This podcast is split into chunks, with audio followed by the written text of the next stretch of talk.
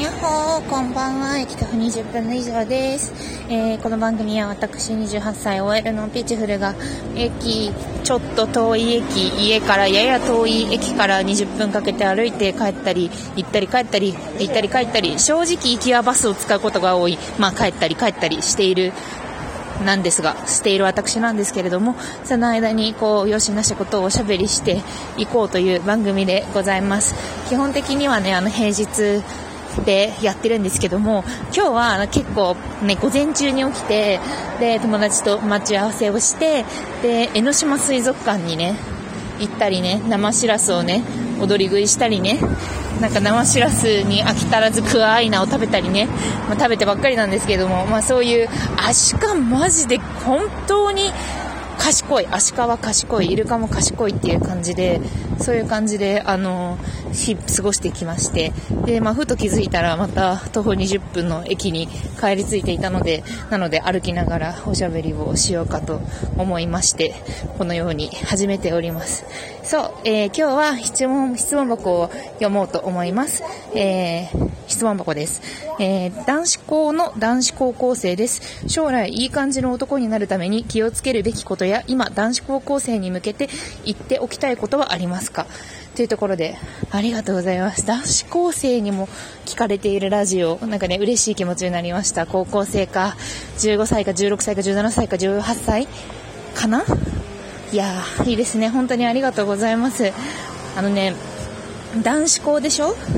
男子校っていうことは女子がいないわけでしょ？私もそのなんか女子校に通っていたので思春期を同性のみの人たちで過ごすことのなんか利点と悪いところは結構なんかこのね年になって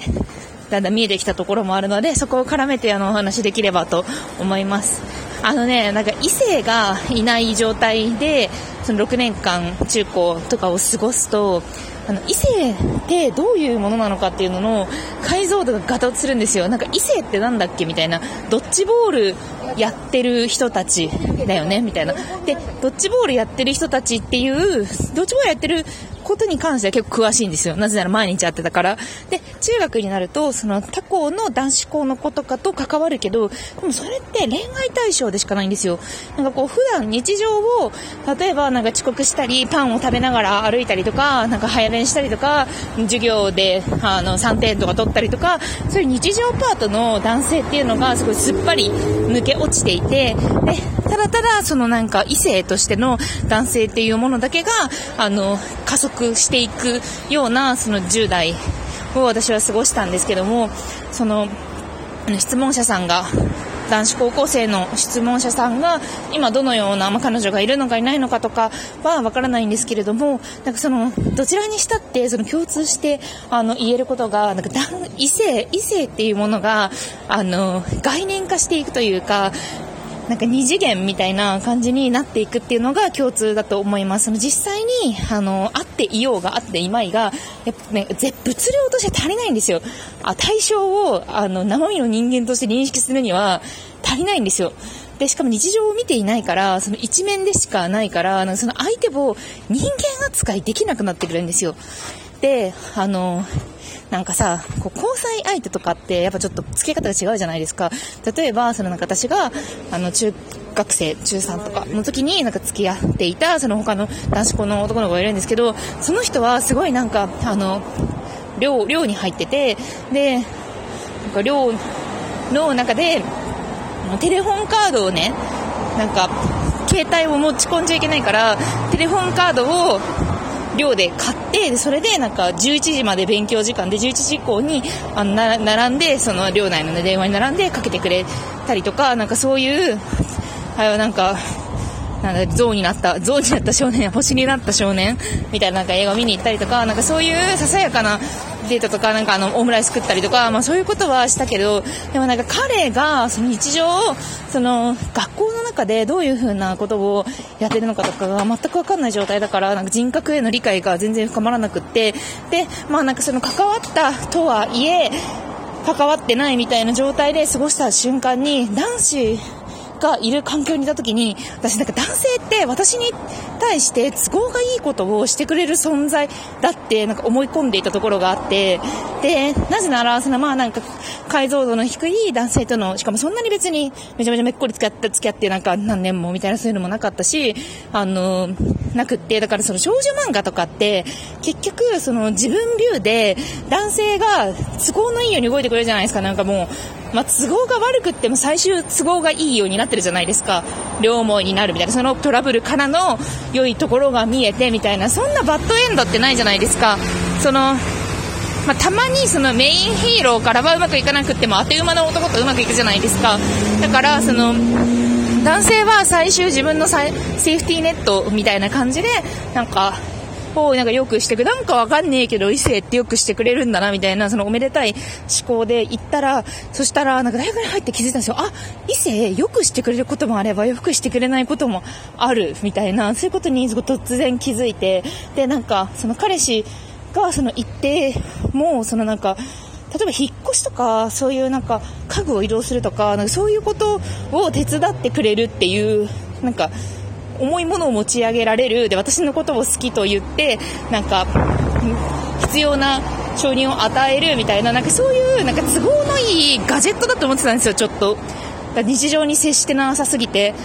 でガジェット扱いしていたらなんか当然その人間だから相手も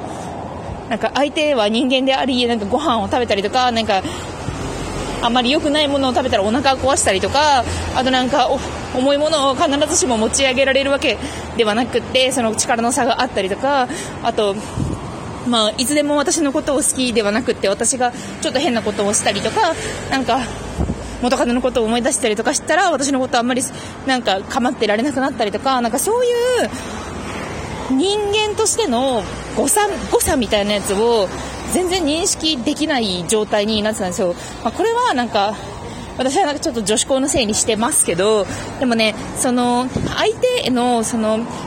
相手の本性というか人間としてどうなんだろうっていうところを深めるのが苦手なゆえにちょっとやばい男の人に捕まってでもなんか私のね女子校の友達で名前も年齢もあの所属も全部違う人と付き合ってたみたいな人も3人くらい聞いたことあるんですよ。なのでなんかそれくらいその異性っていうものを人間として見る能力が多分今筋肉がね下がってると思うんですよ。君は。その男子校の君は。でその女性をあのとっても良いものとして見たりいや女の子と一緒にいられるなんてそれだけで羨ましいよみたいな感じになったりとか、もしくは、いや、もう、女なんてマジでやれればいいし、みたいな、なんかそういう、なんか二極化しちゃうんですよね。あんまりその身近にいない状態でやってると。で、その相手にもなんか両親がいたりとか、なんかお腹の調子がいい日と悪い日があったりとか、なんか人間なんですよ。でも、その、表出してくるものって結構男女って違うから、まあなんか好きなものとかも違うしさ、でもまあそれは同性でも一緒じゃないですか女だって私だって、あの、まあなんかボーイズラブとか超大丈夫だけど、ボーイズラブとか超大丈夫じゃない人もいるし、なんかそういう多様性みたいなやつを、が異性にもあるっていうことを、すごくもう本当に過剰に理解、過剰にこう胸に刻んだ方がよくって、で、その、異性は単なる恋愛対象ではないっていうこともなんか同時に考えた方がいいと思いますね。なんかどうしてもなんかこう欲求が先立ってその相手のことを性的に見てしまうかもしれないんですけど、その周りにね、あの、異性がいなかった環境だと、だ、だけど、でもそこをなんかちょっと理性でいやられて、人類はね、人類はこんなにあの、でかい頭を、でかい脳みそを持ってさ、こう無理に二足歩行してさ、なんか文明気取ってさ、やってるわけだからさ、そこはもうね、本能とか、そういうなんか、そういう種の保存みたいなことは、まあもう全部全て忘れて、種の保存とか言ってるんだったら、もうあの、スーパーでお肉を買ってはいけないので、その辺のなんか犬とか殺して食ってくれっていう話なので、そういう本能とか、そういう、なんか、男性としてみたいな、そういうものは、きちんとこう、自分の心の中にしまって、相手にぶつけることなく、ちゃんとその人間、全部人間ということを分かり、そして人に接していけばいいんじゃないかなと思いますね。いやでもね、結構ね、ショックだと思う。ショックだと思うんですよ。だ同性だけの環境にいたら。私すごいなんか、あの、大学生の時に、あの、男性と女性が一緒になんか半々とかでクラスにいるのを見て、で、しかもなんかすごい、あれじゃないですか、あのね、体が発達してるんですよ、大学1年生とかって。もう、今年より来年の方が男性は骨格がしっかりするし、今年より来年の方が、なんか、女の人もなんかちょっとツヤっとしたりするんですよ。なんかそういう、大、こっちとら第二次成長を異性と共にしてないわけですから、その社会、社会に出る前の、その最後の、なんか、最後のマージナル、マージナル期の若い男女のきらめきみたいなやつを、なんか同じ教室に、え、とどめておくっていうのは暴力的な思想なのではっていうふうに思ってしまうぐらいに驚けましたね。でもまあ、そう、でもね、あの、あれなの。だから、異性、可愛い異性だから、自分にとって全部都合がいいとか、そういうふうに単純に相手のことを考えて解釈してしまうのは良くないなと思いますね。だってクラスメイトのさ、男の子のことをさ、なんかちょっと見た、見ただけでさ、全部さ、わかるわけないしさ、で、そのなんか自分にとって全く都合のいいクラスメイトもいないわけじゃないですか。なんかそういうことやで、と、そういうのを考えるのがいいと思います。でもなんか、なんか知らないけど私のこの番組にアクセスをするような男子高校生はどんな人なんでしょうと思ったりもします。なんかそんな、私はこんな異性をなんだろう、性的に消費しないように頑張っていこうね、みたいな若き性をなんちゃらかんちゃらみたいなこと言ってるけど、でもそんなレベル感じゃないのかもしれないね。私がなんか愚かだっただけかもしれませんが、まあ、10年くらい前ちょ、ちょうど10年前だね、ちょうど10年前に、あの、女子校からリリースされた選抜として、